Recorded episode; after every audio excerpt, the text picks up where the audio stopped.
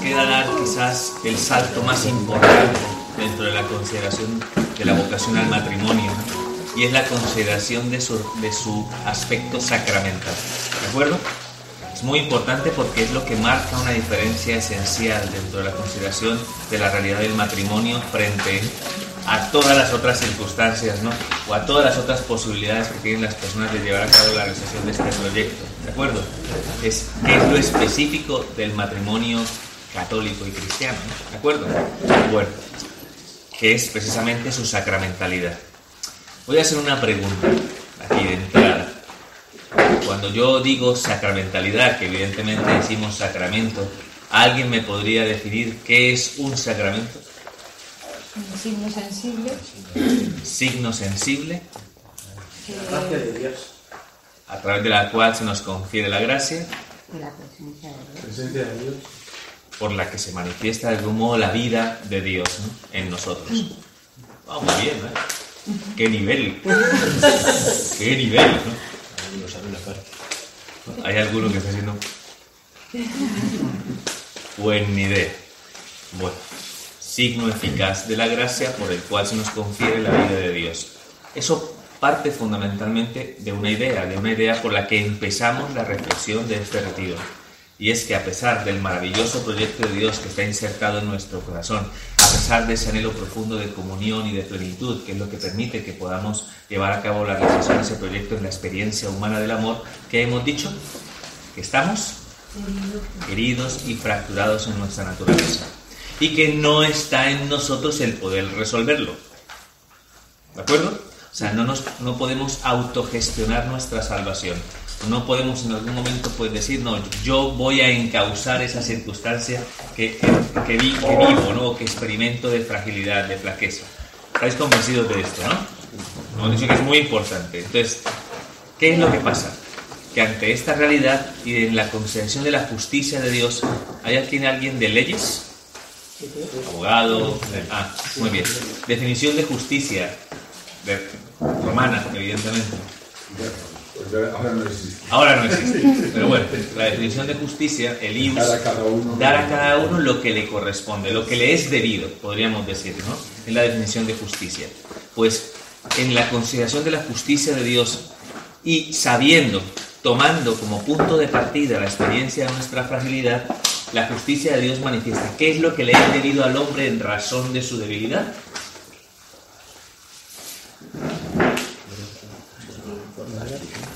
No, lo contrario. En razón, de la, la- en razón de lo que es debido por la debilidad de nuestra naturaleza, la justicia de Dios se manifiesta como misericordia, amor y por tanto donación y entrega. Es algo que es completamente desconcertante porque nuestro sentido de justicia es completamente distinto. Nuestro sentido de justicia es débil, lo machacamos, lo juzgamos y le condenamos. Pero la justicia de Dios es lo debido en razón de esa fragilidad, es amor. Por eso cuando Jesús come con los pecadores, hemos escuchado hace poco, ¿no? Un evangelio relativo a ello, ¿no? Cuando Jesús come con los pecadores, Jesús, ¿no? Cuando le recriminan por comer con los pecadores, dice, es que no tienen necesidad de médico los sanos, sino los enfermos. Que yo no he venido por los justos, sino por los pecadores. Entendemos, por tanto, ¿no? que el movimiento de Dios hacia nosotros es dadivoso, gratuito. Quiere ofrecernos su vida para reparar el daño ocasionado por el pecado en nuestro corazón. Qué maravilloso Dios, ¿eh? Que sepáis que tenéis un Dios. El mejor. Eh, Dice la palabra de Dios, ¿qué Dios hay como vuestro Dios? ¿Qué Dios hay como el vuestro que se acerca tanto a vosotros? Y que sobre todo, especialmente, ¿no? Tiene deseos, ¿no? De ofrecer continuamente la grandeza de su amor, ¿no? Y la, el, como la plenitud, ¿no? De su vida en nuestro corazón. O sea, tenemos un Dios, pa, como para no enamorarse de él. O sea, como para ser insensibles ante la iniciativa de Dios, ¿no? Me encantaría que todos pudiéramos decir como Jeremías, Señor, me has seducido y yo me dejé seducir, ¿no? O sea, ¿qué quiere decir? no? Que me has conquistado, que has llegado, ¿no? A lo profundo de mi corazón con eh, lazos de amor, dice la palabra, ¿no? ¿De acuerdo? Un Dios que nos ama, ¿de acuerdo? Muy bien. Por eso nos ofrece el auxilio de su gracia. El fruto extraordinario del misterio pascual es precisamente el don del Espíritu derramado en la iglesia en Pentecostés, ¿no? Debemos decir que es la forma como se lleva a cabo el cumplimiento de esa promesa. De hecho, hoy en el resto del audio, si recordáis, hemos escuchado este texto del profeta Ezequiel, ¿no? O sea, ¿se acuerdan? La, la expresión que dije, esto es lo importante de este texto. Ah, eso fue antes del café. Mis neuronas estaban ahí. Sube el aliento de vida. ¿Ah? El no aliento de vida. Os daré un espíritu Primero. y con ese espíritu viviréis, ¿no? tendréis vida, ¿no? ¿De acuerdo? Entonces, eso es la gracia. La gracia se define fundamentalmente como el don de Dios. La gracia increada es el Espíritu Santo que ha, sido, que ha sido derramado en nuestro corazón. Y es exactamente lo que acontece en, digamos, la economía de los sacramentos. Nosotros a través de los sacramentos recibimos la gracia.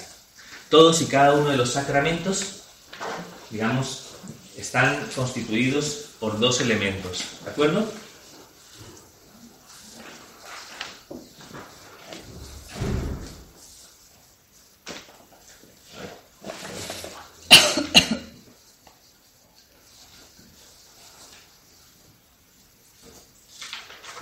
Realidad y significación. ¿Me explico? Como lo dijeron por aquí. Un elemento visible, ¿no? Una realidad tangible, visible, que nos lleva a comprender algo que está más allá de la esfera de lo visible, podríamos decir que es lo trascendente, lo espiritual, ¿de acuerdo? Y que tiene que ver fundamentalmente con la difusión de la gracia. Esto es lo que tiene todo valor simbólico, todo, todo lo que tiene un valor de signo une una realidad a, una, a un significado, ¿de acuerdo? ¿Me entendéis esto? Eso es muy importante. Cuando en la teología sacramental se hace referencia a esto, pues mm, se ponen ejemplos ¿no? de realidades significadas. ¿no? Si yo voy por la carretera y veo, ¿no? de algún modo, ¿no? Eh, eh, veo una, una señal ¿no? con, blanca, con un, rodeada de un círculo rojo y con una palabra 40, ¿qué significa? Que yo no quiero llegar a los 40, padre. ¿Qué significado tiene eso? Seguidor circulando de 40. No, dice, tú asocias ese signo, lo, aso- esa re- lo asocias a una realidad significada, ¿no? No puedes ir ¿no? por encima de 40 kilómetros por hora en el coche, ¿no? ¿De acuerdo? Que me imagino que todo el mundo se lo pasa. en fin, pero bueno, la gran mayoría.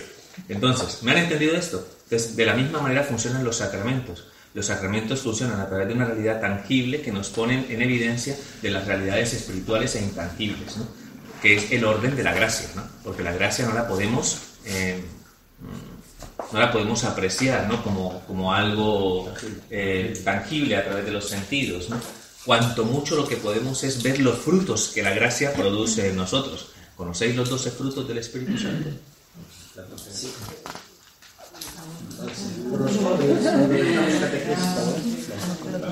Los 12 frutos del Espíritu Santo es investigadlos.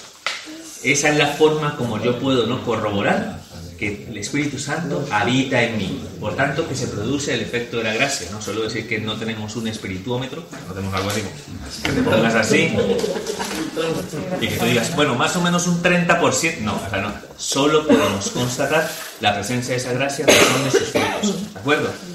Los más importantes en esos frutos son el gozo, la paz y la caridad. Los tres más importantes.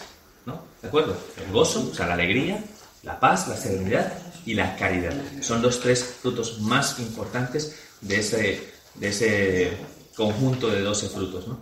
Investigarlos. ¿De acuerdo? Muy bien. Eh, entonces, todos los sacramentos, todos los sacramentos funcionan. Cuando vemos la realidad, o sea, cuando vemos el aspecto visible, ¿no? Vamos así, el aspecto visible, ¿no? Entonces, en todo ello advertimos una materia y una forma, en la realidad visible, ¿de acuerdo? Que nos lleva a una realidad significada. Pero en todos los sacramentos tenemos que verificar esto, ¿de acuerdo?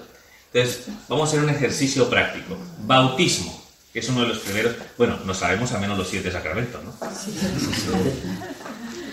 Hombre, a veces no es tan claro, ¿eh? Hay que saber de los siete sacramentos de la iglesia, ¿no? ¿De acuerdo? Sacramentos, el bautismo, la confirmación, Juan, la penitencia, o sea, confesarse, recibir la Eucaristía, la comunión, el orden sacerdotal, el matrimonio y la unción de los enfermos. Son los siete sacramentos de la iglesia, ¿de acuerdo? Pues muy bien. Bautismo, realidad visible. Siempre partimos de una materia, una materia, ¿no? Que tiene la posibilidad de encontrar un valor de significado extraordinario. Esa materia es el agua, ¿de acuerdo? ¿Por qué, tiene, ¿Por qué se escoge la materia del agua? Bueno, porque el agua tiene una significación extraordinaria. El agua es purificación, o sea, todos aquí nos bañamos, eso espero. O sea, eso significa que de alguna manera ¿no? Pues limpiamos ¿no? nuestra suciedad, ¿de acuerdo? Y pues todos sabemos, sobre todo aquí en Murcia, que el agua es signo de vida. Donde hay agua, hay vida, con lo cual purificación, vitalidad, perfecto para hablarnos de lo que sucede, ¿no? a través ¿no? de, esa, de esa realidad, ¿no? de, esa, de, de eso visible en lo que pasa ¿no? en el corazón de los cristianos cuando reciben el bautismo. Son purificados del pecado original, de la mancha del pecado, y son vivificados por la presencia del Espíritu Santo en el corazón, haciendo criaturas nuevas. ¿no? Ah, precioso el, el, el, símbolo ¿no? del agua. ¿De acuerdo? Forma. La forma es la expresión verbal, la, formalización de eso a través, ¿no? especialmente de la participación del ministro del sacramento, ¿no? que es quien en algún momento, ¿no? al derramar esa agua, dice, yo te bautizo en el nombre del Padre, del Hijo y del Espíritu Santo. ¿no? La triple invocación trinitaria siguiendo el mandato misional de Cristo cuando dijo, id al mundo entero y bautizarles en el nombre del Padre, del Hijo y del Espíritu Santo. Eso es la realidad visible habéis participado de algún bautizo, ¿no? Y es el momento celebrativo, ¿no? O sea, es el momento importante dentro del bautismo, cuando el niño ¿no? recibe el agua, ¿no? En la fuente bautismal. ¿De acuerdo? Realidad significada, ya lo hemos dicho, pues la purificación del pecado, del pecado original, o sea, de esa, de esa mancha que está en nuestra naturaleza, que tenemos que pulirla a través del bautismo, y somos hechos templos del Espíritu Santo, ¿no? O sea, viene el Espíritu Santo y trae, digamos, vamos a decirlo así, en potencia, en el pack, ¿no?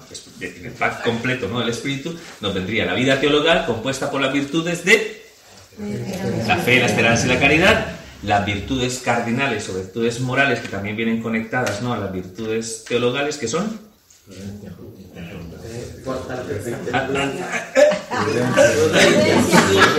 prudencia, fortaleza, justicia y templanza, ¿de acuerdo? Y nos viene conferido ¿no? a través de eso pues la vida de Dios ¿no? somos por tanto hijos de Dios hijos de la iglesia ¿no? o sea es todo lo que conlleva ¿no? la realidad significada ¿no? o sea me explico lo que es la significación de este acontecimiento que evidentemente no es visible ¿no? ¿De acuerdo? sino que está en qué orden en el orden de la gracia ¿de acuerdo? y eso es lo que le pasa a ese niño ¿de acuerdo? muy bien pues ese mismo ejercicio tenemos que hacerlo con el matrimonio para entender la lógica de la realidad sacramental, para ver cuál es el signo, ¿de acuerdo? Entonces, vamos, vamos otra vez. Llegamos signo visible. La materia del sacramento del matrimonio.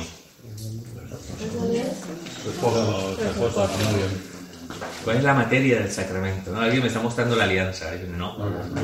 La alianza es un signo que hemos dicho signo de fidelidad. Lo dije ayer cuando hablé del valor de la unidad. Signo de la fidelidad. O sea, que en realidad la alianza como tal no es constitutiva, ¿de acuerdo? Sino es simplemente una, una simbología de una de las propiedades esenciales del matrimonio. La materia sois vosotros. La materia sois vosotros pero no vosotros de cualquier forma. Vosotros considerados como lo que hablábamos ayer en la propiedad esencial, una unidad. ¿De acuerdo? Entonces la consideración de la materia engloba, ¿no? vamos a decirlo así, la realidad de los esposos. Esa es la materia del sacramento. Lo que percibimos, lo que vemos, lo que llamaríamos el amor conyugal.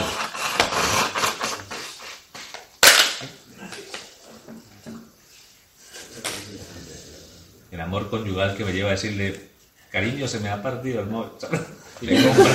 Me compras, otro. Bueno, el amor conyugal, ¿no? ¿De acuerdo? ¿Lo entendéis? O sea, no se consideran como...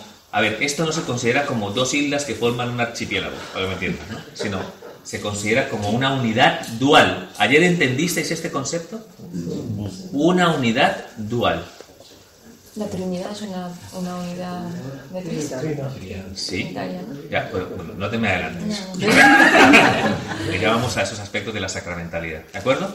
Entonces, pero estamos primero definiendo, ¿no? Definiendo lo que es la realidad sacramental. Entonces, vosotros sois signo visible, considerado desde vuestra unidad, desde vuestro amor conyugal, sois un signo, ¿de acuerdo? Ahora ya veremos cómo se manifiesta esa realidad significativa, pero sois el signo, ¿de acuerdo? Por tanto, tenemos que encontrar la forma, cómo se constituye, cómo se conforma esta unidad dual y quiénes son los ministros de este sacramento. ¿Han escuchado alguna vez? Han dicho, este fue el cura que nos casó. Yo, "Na, na, na, na, na, na, na, na". Te casaste tú. os casasteis vosotros. Yo he sido testigo de ese acontecimiento, porque la Iglesia lo pide así, que haya como testigo un ministro, en la medida de lo posible, si es así, que haya un ministro que sirva como testigo del acontecimiento, ¿de acuerdo? Pero los que se casan son los esposos. Por eso son ministros del sacramento. Único sacramento en la iglesia en el que el ministro no es el cura. El único. Si no sois vosotros. Pero se podría dar el caso, en un caso que no, no exista un sacerdote que se puedan casar las dos personas. El mío. Sí, claro que sí. Puede existir, por ejemplo, eh, el diácono puede casar perfectamente. En una situación de repente, ¿no? Cuando hay una, cuando por lo que sea no se dispone, ¿no? De un sacerdote o un, bueno, un ministro ordenado para llevar a cabo la celebración del sacramento, el Código de Derecho Canónico estipula que un laico puede hacer las veces de testigo de los esponsales, ¿no? ¿De acuerdo? ¿Vale? O sea que en caso de necesidad, vamos a decirlo así, no es la norma, no es la norma, pero la norma eclesial dicta fundamentalmente que ojalá un ministro sagrado, sacerdote, un obispo también puede casar, evidentemente, el Papa puede casar, por ejemplo, como ministro ordenado, pues que esté presente como testigo en nombre de la Iglesia, ¿de acuerdo? Como el caso, por ejemplo, del bautismo, en casos extremos también podría En casos extremos, el bautismo también puede ser muy bien. Todo esto, el Código de Derecho Canónico contempla las situaciones límite en las cuales en algún momento puede haber una puede haber un, bautizado, vamos a decirlo así, que haga las veces de ministro del sacramento. Pero normalmente hemos dicho, normalmente en todos los sacramentos el ministro es un sacerdote, salvo en el matrimonio. Que siempre los ministros son los esposos. Siempre. Porque son los que se casan. Por tanto, ¿cuál es la forma a través de la cual se manifiesta ¿no? El, esa unidad dual? Por lo que le dijiste ayer, ¿no? A través del consentimiento matrimonial.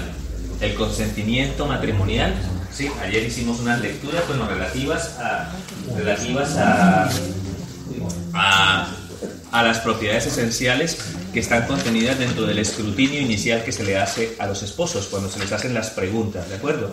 Pero la fórmula del consentimiento que normalmente expresan los mismos cónyuges dice lo siguiente: Yo, Juanito, te recibo a ti, Águeda, como esposa, y me entrego a ti.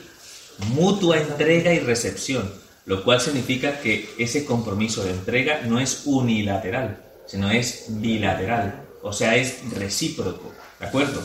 No es que tú te entregas a mí, sino que yo también, además de recibirte, yo también me entrego, ¿no?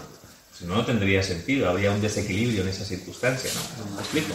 Esa es una mutua entrega y recepción, parte de la definición de lo que es el sacramento del matrimonio. Es la mutua entrega y recepción, si se empieza a definir ¿no? el sacramento, y, te y prometo serte fiel. ¿Qué propiedad esencial está abarcando aquí? La unidad en la fidelidad. Muy bien.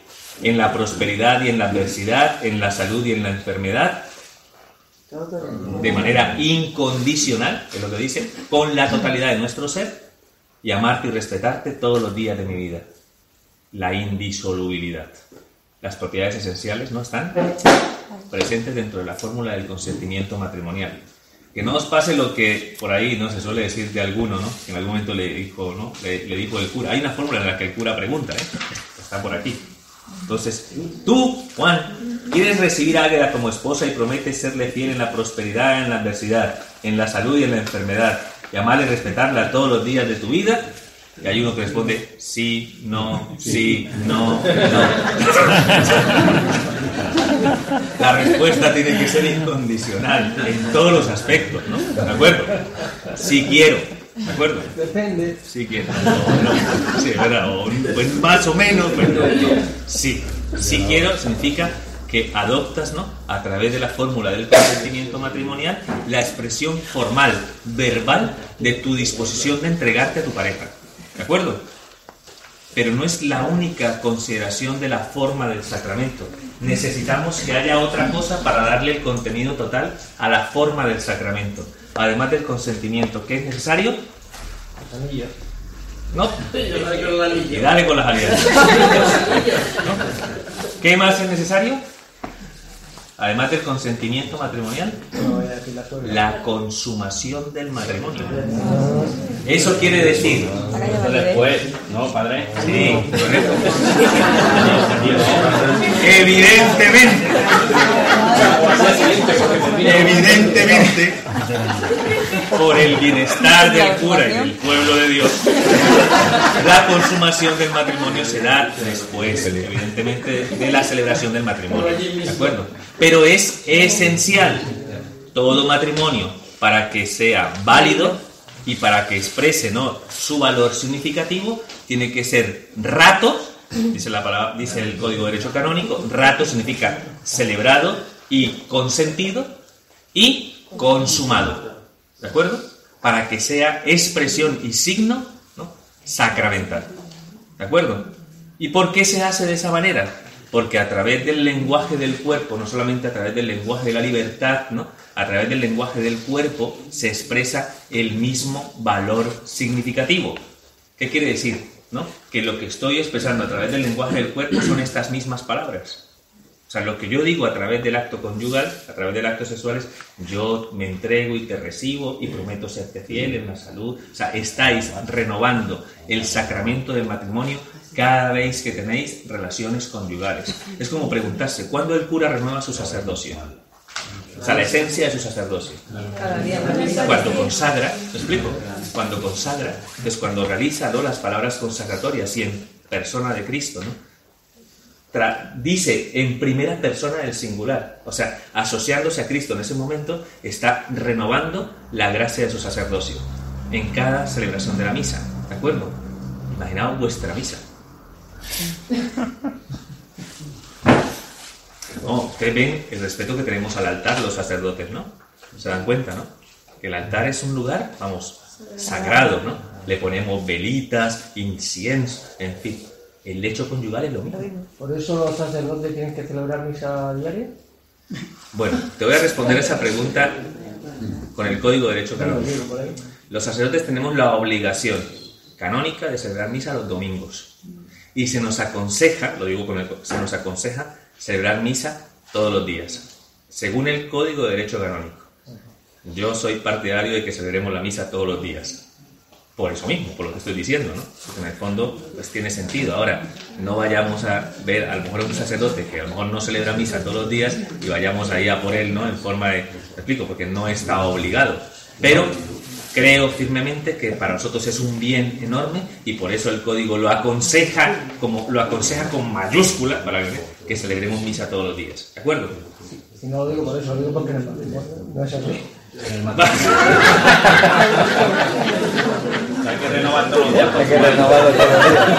Todos los días aniversario. Ya tenemos la excusa Todos los días aniversario. Yo no estoy hablando de la frecuencia, sino que estoy hablando, estoy hablando, madre mía, los Madre mía, efectos de la cena de la noche. Bueno, alguien habrá entrado al cuarto y habrá dicho, "Mm, esto se encerrona. en fin, bueno. eh, los efectos. mira, los efectos. No estoy hablando. No estoy hablando.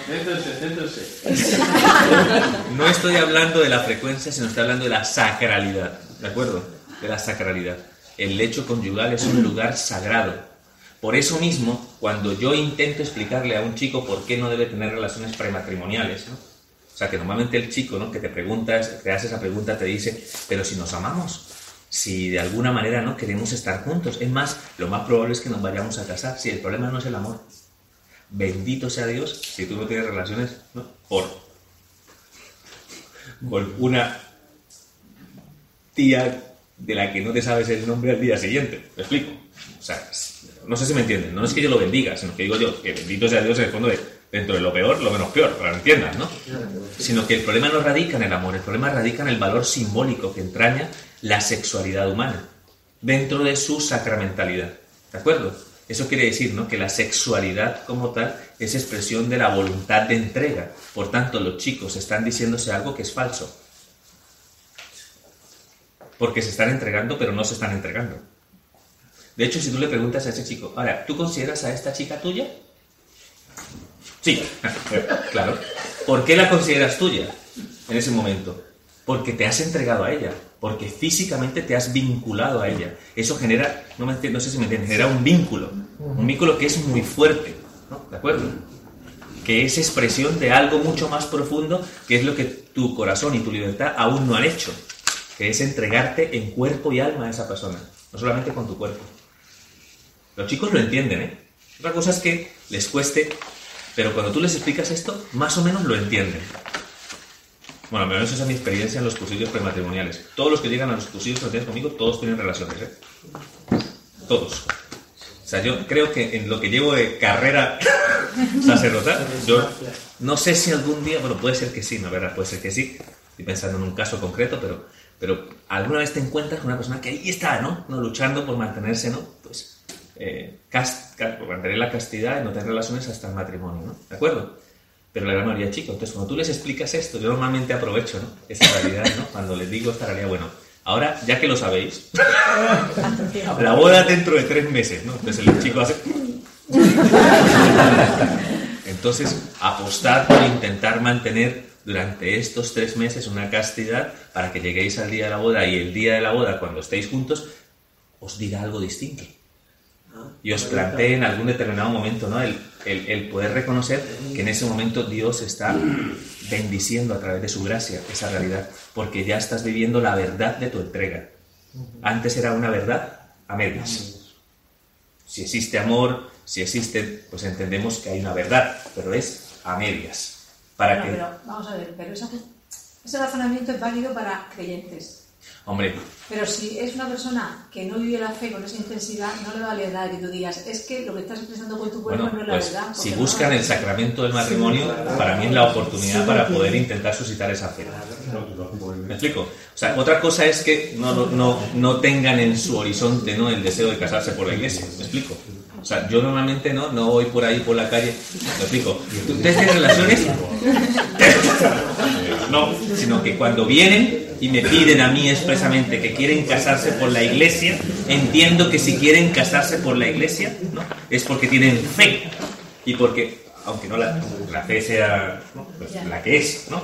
Pero intento aprovechar esa oportunidad para ellos. No sé si me entiendes. No, O sea, no, no es una cuestión aquí de, de plantearnos, bueno, pero madre mía, ¿el mundo cómo va a entender esto? Si... O sea, yo me lo planteo a través, evidentemente, de, vamos a decir, de la respuesta que Cristo, a través de su iglesia, da a aquellos que en algún momento quieren insertar su amor conyugal dentro de la realidad sacramental. No sé si me entienden, ¿no?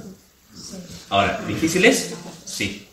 Difícil es porque hoy en día la mentalidad que tenemos no es precisamente una mentalidad, eh, eh, mm, una mentalidad formada o una mentalidad madura en el tema de la sexualidad.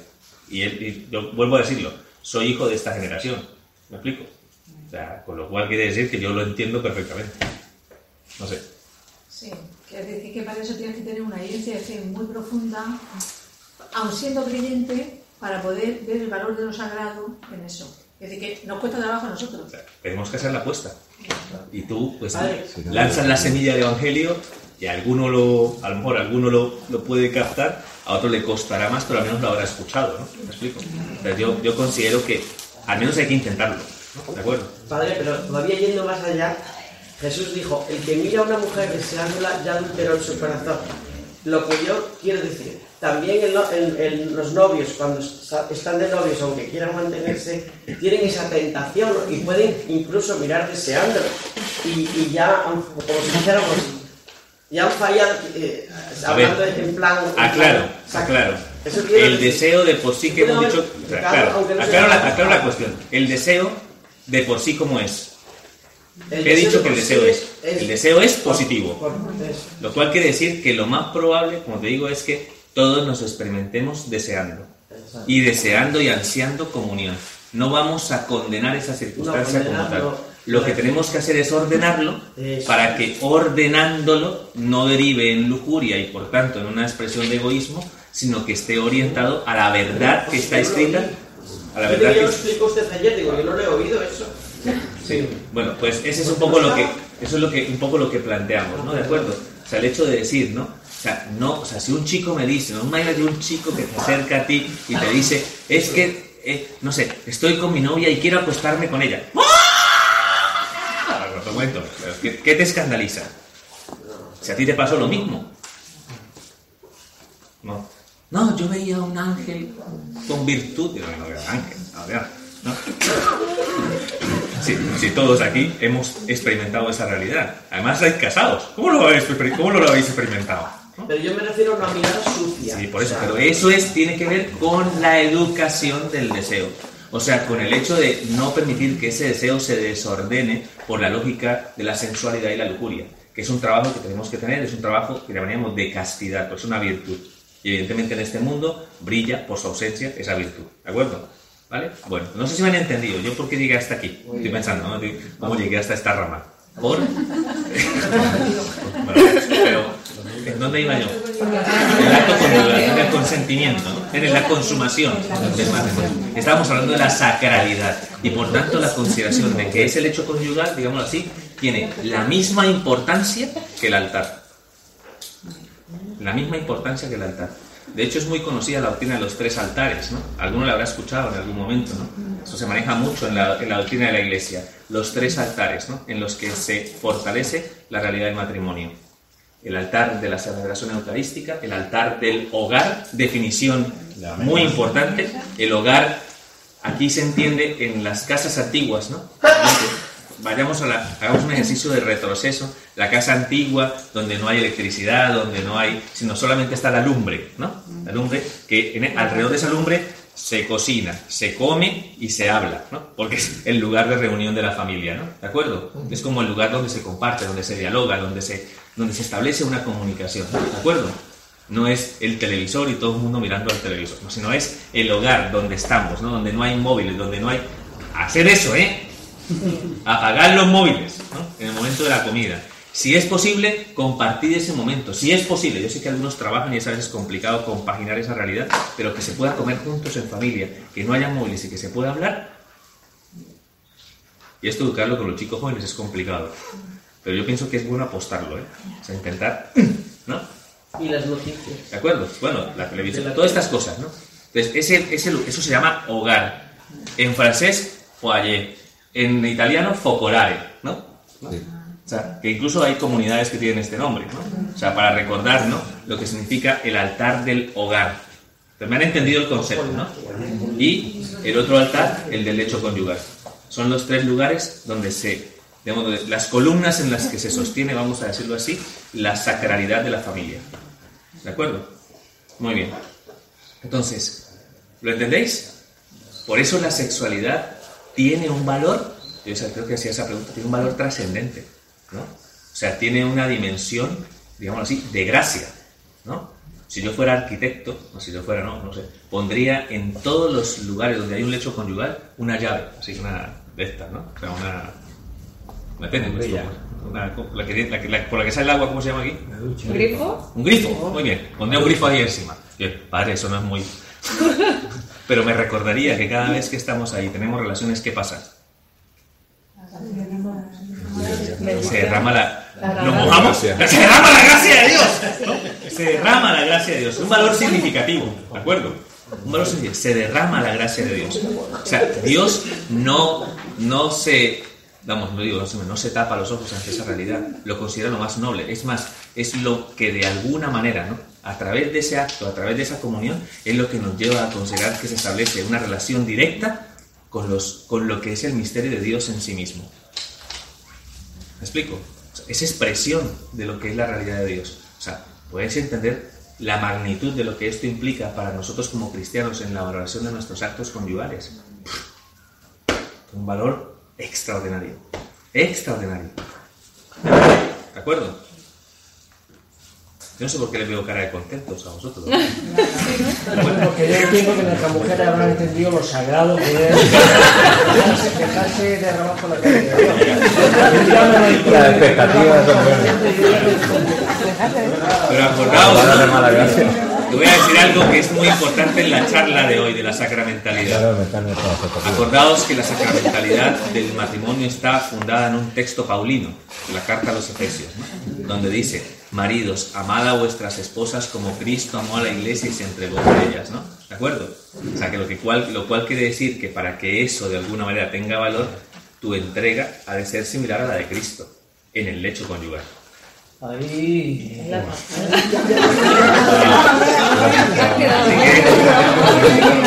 ¡Ojito! Y rápidamente, rápidamente, una vez definido esta realidad, evidentemente, pues esta circunstancia genera un vínculo, ya hemos dicho, ¿no? Vínculo indisoluble, vínculo de unidad, sellado por la gracia y el don del Espíritu Santo, ¿de acuerdo? Que evidentemente, ¿no? Pues como, digamos, como lo entendemos y como se nos es transmitido, es un vínculo que permanece, digamos, mientras de alguna manera estamos en este mundo, o mientras al menos uno de nosotros, ¿no? Mm, muere, ¿de acuerdo? Por eso como en todos los sacramentos se produce un carácter, o sea, se- hay un sello, vamos a ver, el bautismo produce un sello, ¿no? el sacerdocio produce un sello, pues en el matrimonio ese sello es un sello, vamos a decirlo así, es un pseudo carácter, o sea, permanece hasta la muerte. Por eso es factible que una persona pueda contraer segundas nupcias. ¿Me explico? Es factible, no es una obligación. Es factible que una persona cuando muere su cónyuge pueda contraer nuevas nupcias, sin que eso sea un problema ni moral ni en escándalo, porque en el fondo es realizar el mismo proyecto de entrega y de amor. ¿De acuerdo? Acordaos, ¿no? Lo que si, si se muere uno y se casa, y se muere, y viene el otro y se muere y se casa, y que al final eran siete, ¿no? Entonces, ¿con cuál estará casada en el cielo? Porque no creían los saduceos en la resurrección de la carne, ¿no? El Señor que responde, que en el cielo no habrá matrimonio. No dice exactamente eso. No dice exactamente eso.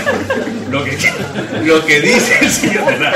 Lo que dice el Señor es que en el cielo la institución como tal, esa institución exclusiva, de algún modo da paso a una institución, vamos, a una institución, a una vivencia mucho más plena, que es la penetración total de nuestra vida en Dios. Con lo cual no necesitamos esa responsabilidad porque en el fondo está determinada por el amor de Dios. Pero el mismo amor de Dios liga de manera perfecta todas nuestras relaciones humanas en el tiempo. Lo cual significa que nuestro amor a nuestros padres, a nuestros hijos, a nuestra, a, nuestra mujer será perfeccionado ¿no? en el cielo. ¿Me explico? Y nuestra unión entre nosotros, ¿cómo será? Perfecta. ¿De acuerdo? O sea, no te la vas a quitar de encima. Porque en el cielo estaremos todos vinculados por esa misma gracia y por ese mismo amor, con lo cual ese amor será pleno. No os hagáis falsas esperanzas. ¿De acuerdo? Muy bien. Es una broma, ¿eh? Así que, así que lo tenéis claro, ¿no? ¿De acuerdo? Pues muy bien. ¿Cuál es la historia de la sacramentalidad? A través ¿no? de toda la palabra de Dios, siempre el matrimonio ha tenido un valor de signo. Y vamos a ver cuatro, vamos a ver cuatro valores significativos, del cual el más importante pues, es el que yo creo que todos conocemos, ¿no? El amor de los esposos es expresión de qué?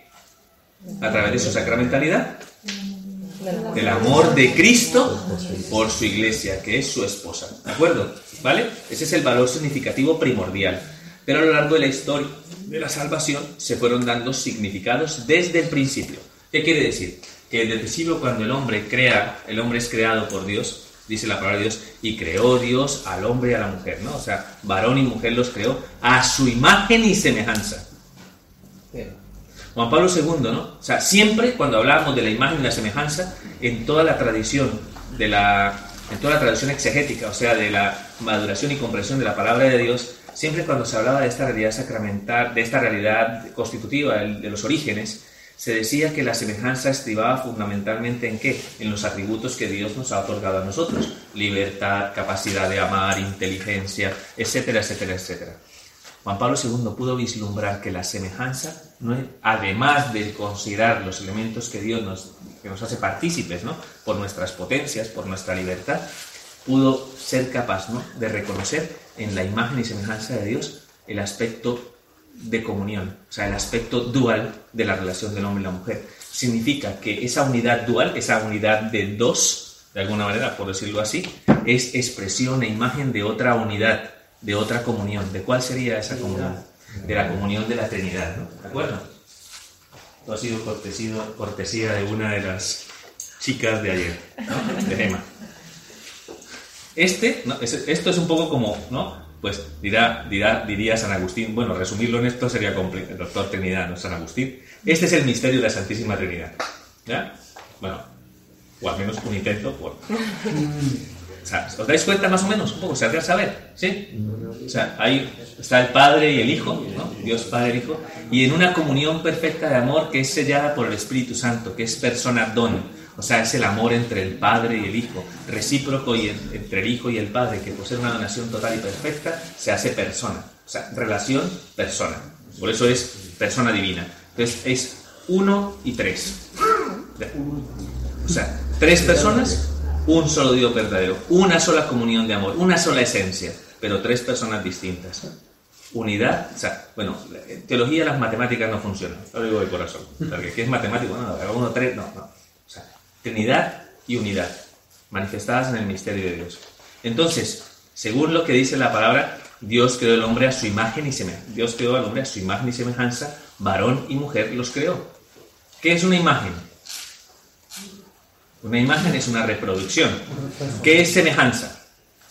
Mismo principio de vida. Por ejemplo, nosotros somos semejantes en naturaleza porque todos participamos del mismo misterio, de, de la misma esencia que es la humana. ¿De acuerdo? Somos semejantes.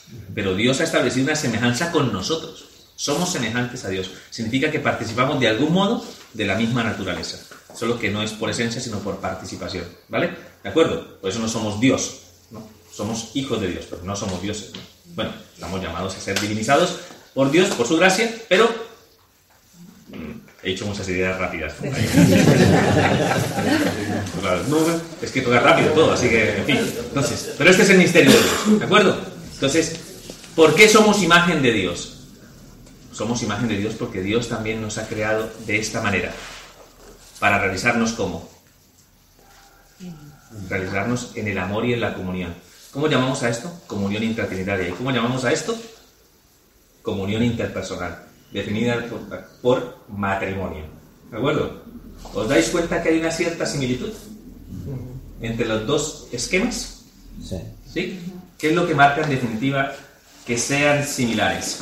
La presencia de aquello que hace posible que se conforme esa unidad. Por tanto, esa unidad está conformada por el Espíritu y forma una unidad. Por tanto, cuando nos casamos somos dos.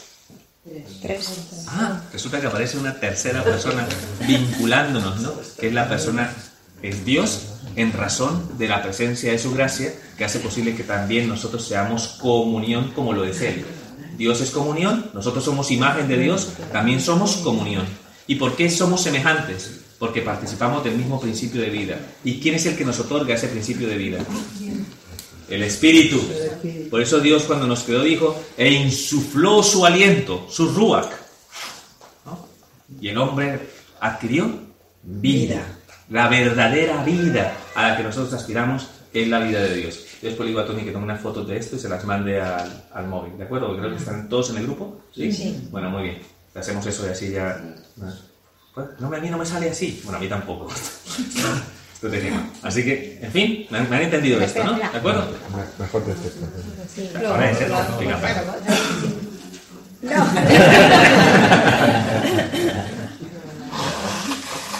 ¿Ya? ¿De acuerdo? Este es el primer valor significativo de la realidad del sacramento del matrimonio. ¿De acuerdo? Cuando vosotros reproducís vuestro amor conyugal, sois, diríamos así, signo visible de qué?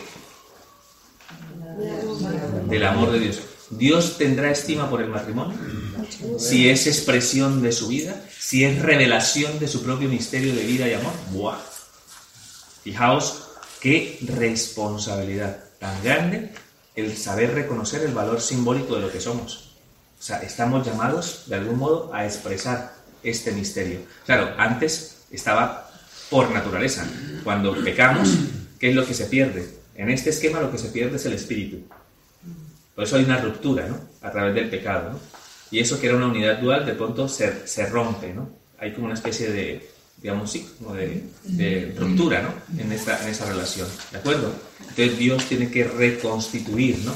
Tiene que restablecer, ¿no? Esa corriente de amor que hacía posible que fuéramos signo del misterio de su, de su propia vida, ¿no? ¿De acuerdo? ¿Hasta aquí queda clara la el primer valor significativo? Muy bien. Entonces, para restablecer, Dios hace algo que llamamos muy importante porque tiene una dimensión totalmente relacionada con el matrimonio, hace una alianza esponsal con quién? Con el pueblo de Israel. ¿Lo recordáis? La alianza esponsal de Dios por el pueblo de Israel es ya una primera, como una primera aproximación, vamos a decirlo así, al valor significativo que tendrá ¿no? el sacramento del matrimonio y la nueva alianza. Dios se desposa con su pueblo. El pueblo se compromete con Dios a través ¿no? de, una, de, de un elemento que es el que pone en relación a Dios con su pueblo. ¿Cuál es ese elemento? El arca de la alianza. La ley. La ley, perdón. Estaba dentro del arca de la alianza la ley. Dios se compromete a ser el Dios del pueblo de Israel, se compromete en fidelidad perpetua, le declara su amor eterno y el pueblo se compromete a llevar a cabo el cumplimiento de su designio y de su mandato, partiendo de un hecho, de que Dios no es un Dios solamente legislador y normativo, Dios es un Dios que ama a su pueblo y le ofrece un camino para que el pueblo alcance las bendiciones. Por tanto, lo que está en la naturaleza de la, de la ley no es la norma. ¿Me explico? No es el Dios legislador, es, repito, el Dios amor, que como tiene compasión de su pueblo, le recuerda lo que él mismo ya ha inscrito en su corazón. Por eso llamamos a la ley, la llamamos, la llamamos esa ley natural. Quiere decir que todos aquí estamos diseñados, o sea, nuestro propósito fundamental es llevar a cabo el cumplimiento de los mandatos desde dentro, no, desde una norma externa. O sea, él no nos pone los mandamientos porque se le ocurre, o sea, porque esto es lo que, ten- esto es lo que tienen que hacer. ¿no? Pues no, no es por arbitrariedad, sino es en razón del propio acto creador. Esa ley está aquí, solo que por el pecado somos incapaces de reconocerla. ¿De acuerdo? Por eso sigue teniendo validez. Cristo dio, digamos, Cristo le confirió invalidez a la ley antigua. Dijo, voy a darle plenitud. ¿Y qué significa darle plenitud? Volver a considerar lo que está sustancialmente detrás de todas y cada uno de los mandamientos, que es amor. Por eso lo resume, amarás al Señor tu Dios y al prójimo como a ti mismo. Eso resume la ley entera y los profetas. ¿Lo recordáis? Pues muy bien, esta era la ley. Entonces, ¿qué pasa en esta ley antigua? Entonces, en esta ley antigua, pues evidentemente se pone de manifiesto una realidad esponsal que de repente salpica a quiénes? Salpica a la realidad esponsal que tenemos, que es la de la gente del pueblo de Israel. ¿De acuerdo? ¿Vale? ¿Cuáles son las características de esa relación esponsal entre Dios y el pueblo de Israel? Dios es fiel, Dios es- siempre no está dispuesto a perdonar, a dar una oportunidad al pueblo. ¿Y el pueblo cómo es? Fiel. En su corazón, a pesar ¿no? de la ley, el pueblo se muestra incapaz de llevar a cabo el cumplimiento de esa ley por sí mismo. Es como si, como si en algún momento la antigua alianza fuera una constatación de que nosotros somos ¿cómo?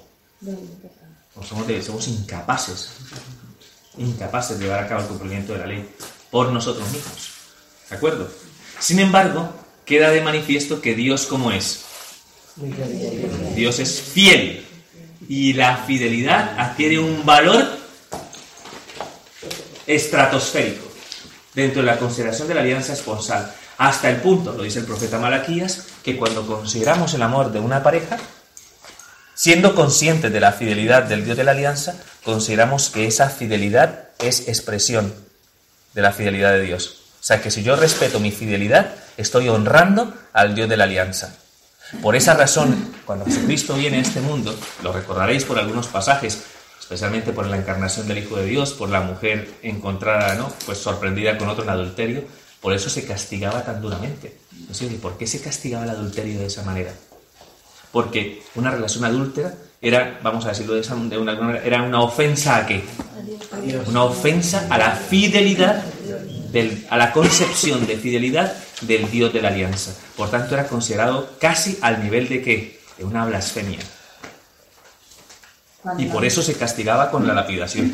Pero cuando el adulto era la mujer, cuando era el hombre, ¿no? Sí. O sea, bueno, a ver, para esto tendríamos que, para responder a tu pregunta, tendríamos que situarnos en lo que es una sociedad patriarcal, que nosotros no estamos acostumbrados, ¿no? O sea, por tanto, sería un anacronismo si lo juzgáramos hoy. Tendríamos que situarnos, ¿no? hay, hay que, cuando se juzga la historia, hay que juzgarla en su tiempo. O sea, hay que ponerse en su momento, porque si no, caemos en un montón de, de prejuicios, en un montón que llamamos normalmente, es un pecado, bueno, pecado, es una imperfección que llamamos anacronismo, que es juzgar una cosa con la información que tenemos hoy y con la mentalidad que tenemos hoy de una realidad que está muy distante de nosotros en el tiempo. ¿De acuerdo? Entonces, era una sociedad patriarcal. ¿De acuerdo? Sin embargo, Flavio Josefo, por ejemplo, en Flavio Josefo, por ejemplo, hay información, ¿no? Flavio Josefo reúne más o menos la tradición del pueblo judío, ¿no? O sea, un escritor, ¿no? Vamos a decir. Y algún caso, algún caso de libelo de repudio que favorecía a una mujer se dio. Algún caso, pero no era lo normal. Vamos a ser honestos. ¿no? Era más, hacer una sociedad patriarcal, No, no, perdón. ¿qué? No, no. Hacer una sociedad patriarcal era complicadísimo, ¿no? ¿De acuerdo? Pero bueno, el hecho es que, el hecho es que, sí, no, no aparece el hombre este que fue sorprendido del adulterio, no aparece ahí con ella siendo lapidado, ¿no? Verdad. Pero yo lo que quiero llegar es al punto de la lapidación, ¿no? O sea, casi al nivel de una blasfemia, porque ofendía un concepto fundamental que es la fidelidad. De hecho, es un gran aprendizaje de la, de la teología del sacramento del matrimonio en el Antiguo Testamento. ¿Cuál es el valor que se resalta? El de la fidelidad, que está relacionado con quién? Con Dios, ¿de acuerdo? Por eso la Virgen, ¿no? O sea, el matrimonio tenía dos momentos. Los desposorios y las nupcias, ¿de acuerdo? Desposorios es el momento del compromiso, ¿no? En la sociedad judía, pues el hombre que iba a la casa pedía y solicitaba la mano si llegaban al acuerdo con el padre de la chica, pues entonces llegaban a ese acuerdo y la chica ya quedaba comprometida, desposada. Por tanto, ya era pertenencia de ese hombre. Y se esperaba un tiempo para la celebración de las nupcias, cuando se llevaba la chica de esa casa a la casa de su marido, para que estuvieran juntos y se consumara el matrimonio, ¿no? ¿De acuerdo? Dos momentos. Creo que incluso me parece que en la sociedad occidental, durante un tiempo, sobre todo en las familias más nobles, se mantuvo, ¿no? La consideración del, compromiso, ¿no? Yo he celebrado un compromiso. Yo decía, wow. Yo sé, con el ritual, porque yo no sabía, ¿eh? Voy a ser muy honesto, ¿no? Yo, de repente me dicen, padre, necesitamos que nos celebre el, el compromiso, el desposorio.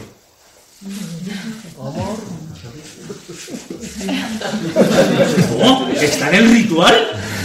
Claro, hoy en día ya, imagínate tú, ¿no? la concepción que tenemos de cómo ¿no? uno, dos familias ¿no? que se reúnen y en un acto litúrgico establecen la dimensión del compromiso a través de ese anillo, ¿no? el anillo del, compromiso. Esto, ¿Lo han visto alguna vez? Pero- y era una familia, esta familia era una familia noble, o sea, una familia y lo mantiene, ¿verdad? ¿No? ¿no? Pero eso no, pero estaba. Eso es una, eso es una, es una, es una derivación, ¿no? Una derivación de esta circunstancia. Entonces la Virgen María ha sido desposada, ¿no? Con José. Y de repente, entre los desposorios y las nupcias, que todavía no han estado juntos, pero tenían que guardar fidelidad, ella aparece encinta. Lo cual significaba que ella podía ser juzgada, es decir, que la repudia en secreto, podía ser juzgada por adulterio y por tanto lapidada.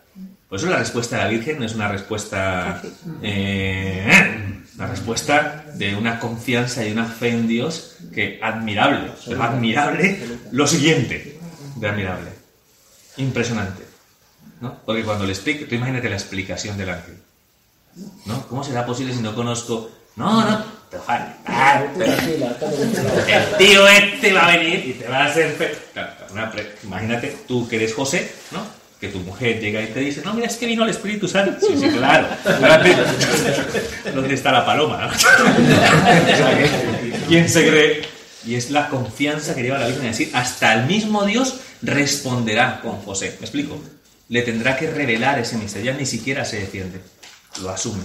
¿Ya? O sea, por eso es tan importante esa, la constatación de lo que es el misterio de la encarnación del Hijo de Dios, ¿no? Esa confianza de la Virgen. Y en la mujer adúltera lo vemos que es así, es sorprendida en flagrante adulterio y es llevada allí para ser lapidada, ¿no? ¿De acuerdo? Como consecuencia de su ofensa, que es casi a nivel de una blasfemia, ¿de acuerdo? A ver las piedras que necesitaríamos hoy. Es que, es que ¿Me explico? Así que, Padre, pero sería en tal caso una fornicación o un adulterio, pues no se había consumado el matrimonio.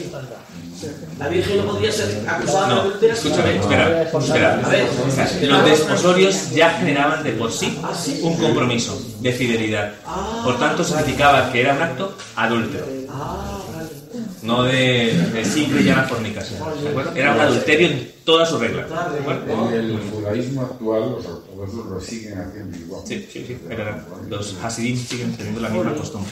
Bueno, Padre, sin, sin ánimo de desviarle, eh, sí que me gustaría, por la pequeña polémica del adulterio, que se aclarara lo que Jesucristo le dice a aquellos hombres que le dicen que van a lapidar a la, a la mujer. ah, bueno, sí. no, Porque eso es importante Sí, sí. también. Hombre, sí, o sea, bueno, Aunque sea en el expresión- contexto, Jesús pone claro que... Eso es, es otro tema, tiene que ver fundamentalmente con la conciencia, ¿no? de no juzgar, ¿no? de no condenar, porque en el fondo gran parte de ellos seguramente tenían prácticas, pues, ¿no? O sea, entonces les hace ver, ¿no? Que el que esté libre de pecado, ¿no? Que el que tenga, ¿no? La, que el que se crea justo para condenar a esa mujer, que tire la primera piedra, ¿no? Y evidentemente, pues es una respuesta a todos los hombres que en algún momento, ¿no? Pues, se- pero yo no quiero, yo normalmente no soy de los que pienso, ¿no? Que la reflexión tiene que darse dentro de la realidad del machismo del feminismo, ¿no?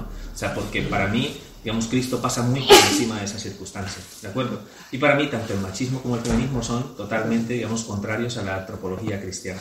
Así que no entro en el, la, que por qué hombres, que por qué... O sea, en el fondo, de entrada, desde el proyecto originario de Dios nos creó varón y mujer a la misma dignidad. Así que, como que esa, yo no entro en esa polémica. O sea, sí que tengo argumentos para plantear por qué hay machismo, tengo argumentos para plantear por qué hay una respuesta pendular feminista y que ambas son nocivas ¿no? para nuestra vida social. Es que tal como han definido, y sin interrumpir con esto, eh, tal como han definido el feminismo, femi- o sea, por lo que yo he visto, feminismo es tratar por igual a hombres y mujeres, que no, no tiene relación con, el, con lo que es la palabra. Digo, pero en el instituto se mueve mucho, Yo, hay mucho sí, movimiento. yo creo que la definición de feminismo sería ¿no? una definición igualitarista. ¿no? Sí. ¿De acuerdo? Ujú. Y el problema es que nosotros somos iguales. Ser iguales, no ser iguales no significa que no tenemos la misma dignidad. Simplemente es una constatación de que cada uno tiene su propia riqueza y cada uno tiene su propia aportación dentro de lo que es la realidad de un proyecto, por ejemplo, como el proyecto de matrimonio el proyecto de Dios. Pero como no es el tema, algún día, ¿no? Padre, denos un retiro sobre... Perfecto. Entonces, pero vamos a dejarlo aquí para el valor significativo, ¿de acuerdo?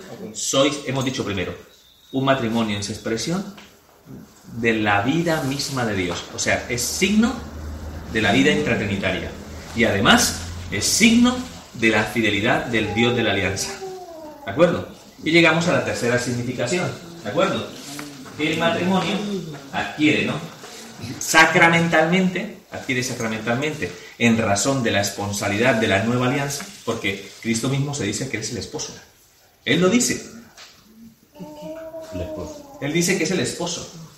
¿Ustedes recuerdan ese pasaje donde dice, ¿por qué tus discípulos y los, no ayunan cuando los de los fariseos dicen, es que pueden los amigos del esposo ayunar cuando les... Habrá un día que se arrebaten el esposo y entonces él mismo se dice esposo. ¿De acuerdo? O sea, lo cual quiere decir que él establece una relación de alianza esponsal con el nuevo pueblo de Dios, que ya no es Israel. ¿Cómo llamamos al nuevo pueblo de Dios? La iglesia, que es universal, ¿no? que no está delimitada ¿no? Claro, por el signo externo de la circuncisión. Si ya es una cuestión fundamentalmente de creer en aquel que me amó y se entregó por mí, aquel que compró, ¿no? evidentemente, la salvación de mi alma a través del derramamiento de su sangre en la cruz. ¿De acuerdo? Entonces, esa esponsalidad, esa entrega de Cristo que adquiere un valor dentro del amor, ¿cómo sería ese valor? ¿Cómo es el amor de Cristo? Entonces, Cristo establece su alianza en la misma lógica, ¿Recordáis el, los dibujos que venimos haciendo, ¿no? Es, la el mismo, es, la misma lógica de la alianza esponsal, ¿de acuerdo? Porque de hecho, cuando Cristo de alguna manera le confiere a la esposa. Su perfección, cuando la purifica de toda mancha, ¿qué es lo que le confiere? Lo que habíamos perdido como consecuencia del pecado. ¿Qué habíamos perdido como consecuencia del pecado? El Espíritu. ¿Y qué le devuelve? El Espíritu. Y conforma con la Iglesia un nuevo misterio, que es lo que llamamos el Cristo total, cabeza y cuerpo. ¿no? Porque a través de Cristo es que nos viene a nosotros la vida. ¿De acuerdo? Y ese, ese cabeza-cuerpo que forma una unidad conforma un misterio. Y ese misterio es el que llamamos nosotros actualmente como iglesia. O sea, por tanto, la iglesia no la consideramos solo como el conjunto de todos los fieles, ¿no? Sino sería el conjunto de todos los fieles que conformamos un cuerpo y permanecemos unidos a la cabeza, que es Cristo. ¿A través de qué? A través del Espíritu Santo. ¿De acuerdo? Y San Pablo plantea que los matrimonios son signo visible de este amor. ¿De acuerdo? Es Cristo, como sabe perfectamente, ¿no? que estamos llamados a llevar a cabo el cumplimiento de este valor significativo, entonces nos confiere la gracia propia del sacramento del matrimonio, que es la efusión del Espíritu Santo, una efusión que solo recibís vosotros, ¿no? para llevar a cabo el cumplimiento de este valor significativo. ¿De acuerdo? Ser imagen del amor de Cristo por la Iglesia. Pregunta fundamental de un examen de sacramentología del matrimonio. O sea que todos los curas hemos tenido que responder a esta pregunta en un examen, porque es obligatoria. ¿no? ¿En qué consiste la sacramentalidad del matrimonio?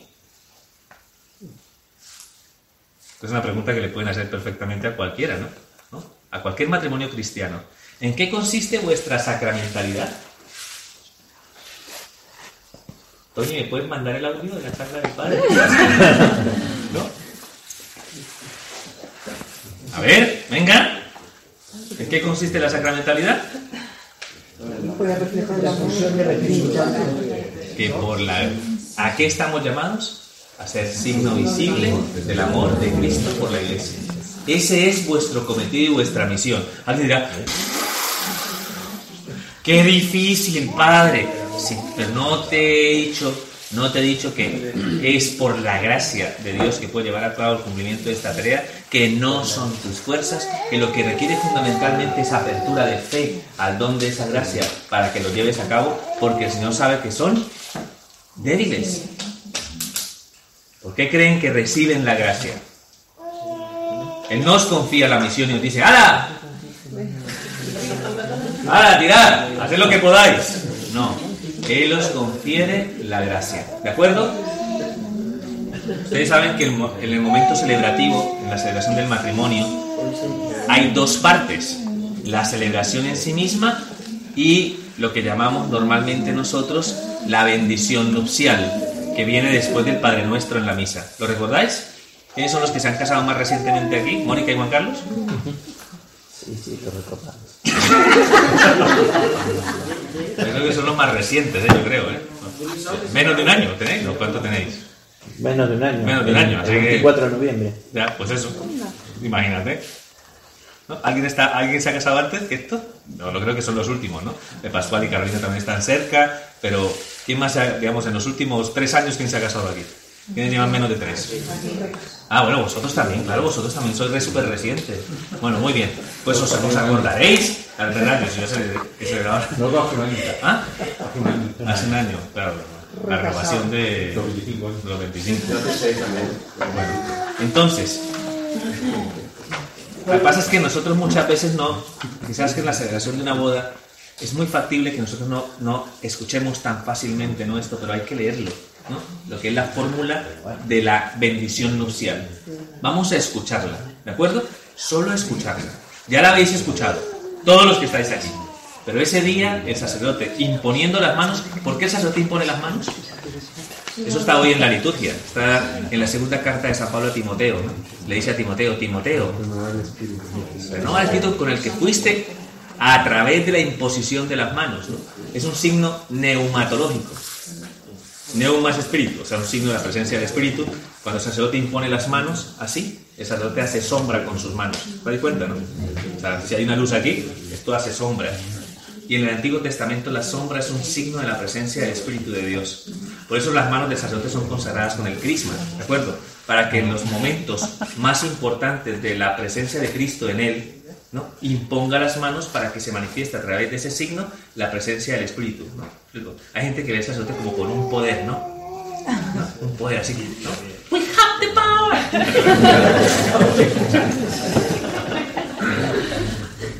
La gracia se nos confiere por unción. ¿Me explico? por unción, no por los méritos de nuestra, de, nada nuestro, ¿me explico? No es que, es, que este sacerdote tiene más poder. Todos tenemos la misma gracia. En todos está derramada la misma gracia y no es por méritos, lo puedo decir de corazón. Entonces, es el signo como tal. Por eso cuando te confiesas, ¿no? también el sacerdote impone sus manos para que recibas el perdón de Cristo, ¿no? a través de ese gesto que es la imposición de las manos. Por eso los sacerdotes son consagrados de esa manera, ¿no? ¿De acuerdo? Entonces, a través de ese gesto que también se repite en vuestro matrimonio, porque el sacerdote también impone las manos sobre vosotros, ¿de acuerdo? En ese momento. Entonces dice lo siguiente.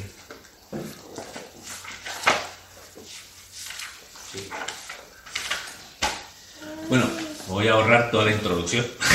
Oh Dios, que desde el principio.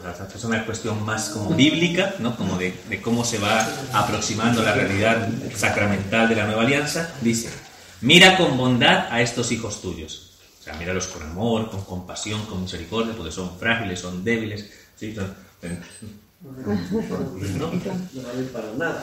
Tampoco, ¿eh? Para casi nada. Que unidos en santo matrimonio piden ser fortalecidos con tu bendición.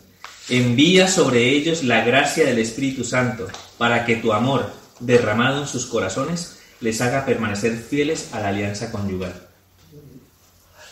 Es una fusión como tal, tan extraordinaria como la del bautismo, tan extraordinaria como la de la confirmación, ¿me explico? Tan extraordinaria como, como la epíclesis de la Sagrada Eucaristía, la invocación al Espíritu sobre las especies eucarísticas. Es el Espíritu Santo que es derramado para que podáis llevar a cabo el cumplimiento de esa noble tarea y de esa misión que tenéis de ser signo del amor de Cristo por la Iglesia. ¿De acuerdo? Abunde en tu hija Agar, el don del amor y de la paz e imite los ejemplos de las santas mujeres cuyas alabanzas proclama la Escritura. Eh, mm, mm, ¿Cuáles ejemplos tienen las mujeres de la antigua alianza en las Sagradas Escrituras? Que eran fundamentalmente mujeres que piadosas. El libro de los Proverbios, ¿no? nuevamente, el libro del Eclesiástico, en algún momento, es verdad, volvemos ante la misma circunstancia, ¿cuál es la mujer que debe escoger el varón? ¿no? Se pregunta eso, ¿cuál es la mujer perfecta? La mujer, dice, vana es la hermosura, ¿no? es pasajera. ¿no? La mujer hacendosa y piadosa es un tesoro para el marido. ¿no? Lo cual quiere decir ¿no? que es la piedad, la piedad y la virtud lo que hace ¿no? que en algún momento la mujer resplandezca dentro de su papel en el horizonte del desarrollo del matrimonio. ¿De acuerdo?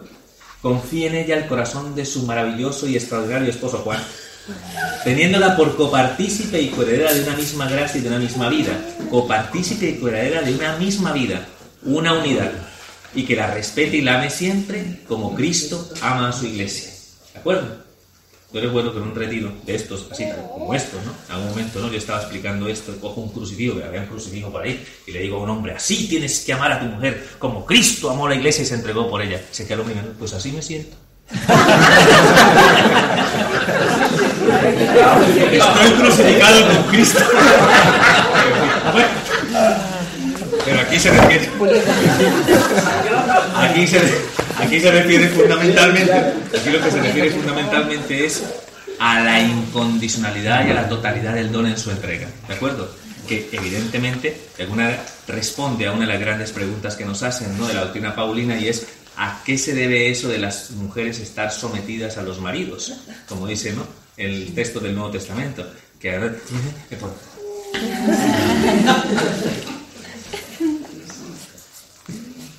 Pablo este misógino y tal. No, no, cuidado.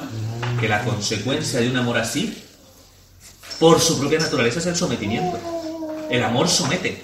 El amor nos hace siervos. Por eso Dios nos hace a nosotros siervos a través de su amor. Contenido de la palabra que vamos a meditar ahora en la misa. ¿eh? ¿De acuerdo? Cuando hagáis todo lo mandado, decid, siervos inútiles somos, hacemos lo que estáis llamados a ser siervos los unos de los otros en razón del amor, porque el amor por su propia naturaleza somete. Claro, es la respuesta a un amor total. Evidentemente, como tú en algún momento no, Eh, te- te- no te entregues totalmente, sino que de alguna manera incluso no te aproveches de esa realidad y te impongas, ¿ah? ¿qué recoges? ¿Ah? Claro, piénsalo. Lo que decíamos ayer, lo que tacañamente siembras, tacañamente lo recoges. Si tú entregas así, Mira, estoy convencido. Yo hice una vez eso, ¿no? Hice un análisis sociológico en un retiro. ¿no? Cogí todas las mujeres. mira, es decir, imaginaos un marido que os ama de esta manera. Intenté más o menos plantear muchos de los, elementos que están en la carta a los Corintios, ¿no? Estos, ¿no? Un- el amor, eh, el amor no se engríe, el amor no. Todas estas cosas, ¿no? Del amor. ¿no? Si un marido os amara así, ¿vosotras estaríais dispuestas a someteros? ¿Cómo? Sí. Y la respuesta de todas fue sí. Es que esta nos nace, Padre, someternos. O sea, me explico, nos sale por naturaleza darnos. ¿Me explico? Sondeo sociológico, ¿eh? que lo sepáis. Bueno, entonces, a eso es lo que nos llama fundamentalmente, ¿no? Esta realidad sacramental, ¿no? ¿De acuerdo? ¿Me habéis entendido entonces, ¿no? ¿De acuerdo? Bueno, eh, la, oración y la plegaria continúa. Eh, te pedimos también que permanezcan en la fe, fijaos, porque la fe es un don. La fe es una apertura a Dios, que permanezcan en la fe, que amen tus preceptos y que unidos en matri- en matrimonio sean ejemplo por la integridad de sus costumbres, para que fortalecidos con el poder del Evangelio manifiesten a todos el testimonio de Cristo. O sea, tiene un valor profético y apostólico dentro de la vida de la Iglesia.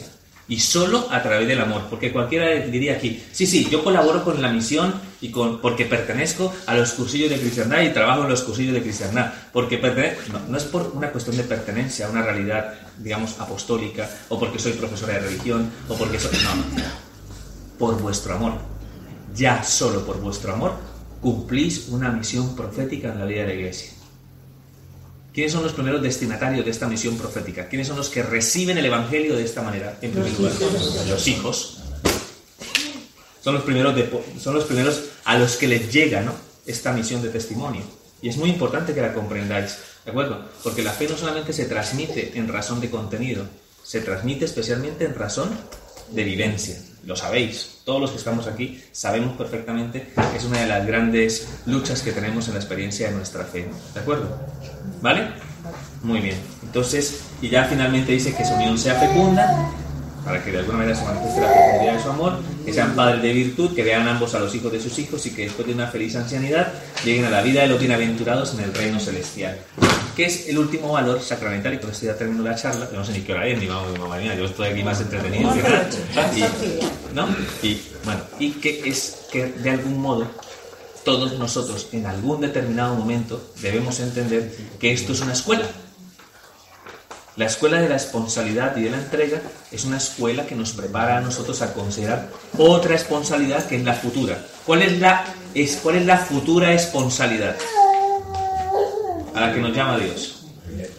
La vida eterna. ¿Y por qué sabemos que es responsable? Porque la palabra de Dios lo dice, en el Apocalipsis. Venís a las bodas del Cordero. ¿Y qué, qué significa eso de venir a la... O sea, ¿es que hay unas nupcias eternas? Debe ser. Claro, por supuesto. Esa responsabilidad que Cristo sella en este mundo a través de su misterio pascual alcanza su plenitud, alcanza su dimensión más plena ¿dónde? En la eternidad. O sea, en la eternidad habrá una responsabilidad, o sea, es como una especie de matrimonio perpetuo al cual nosotros accedemos. ¿Y por qué nosotros accedemos a ese matrimonio?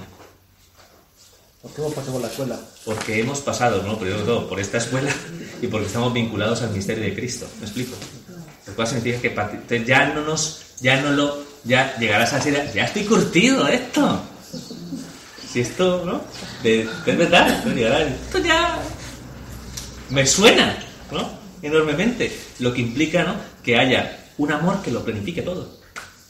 Por eso eso también, al mismo tiempo, podemos decir que existe una más o menos una dimensión sacramental cuando apuntamos ¿no? a la dimensión de lo eterno y recordamos, ¿no? De hecho, pues precisamente es lo que le da sentido un poco a nuestra propia responsabilidad, o sea, al del consagrado, al del sacerdote, porque en el fondo, pues nuestra responsabilidad tiene que tener una referencia, la nuestra. ¿Cuál es esa referencia? Vitalmente y existencialmente es considerar que podemos vivir sobre el amor de Dios. ¿no? Al menos eso es lo que esperamos. eso es lo que esperamos, ¿no? O sea, vivir que algún sea el amor de Dios el que sostenga ¿no? la realidad y la experiencia del que se ha consagrado a Él. ¿no? ¿De acuerdo? Pues en eso consiste un poco esa responsabilidad, de la cual nosotros simplemente nos estamos preparando en el tiempo para poderla vivir plenamente en la eternidad.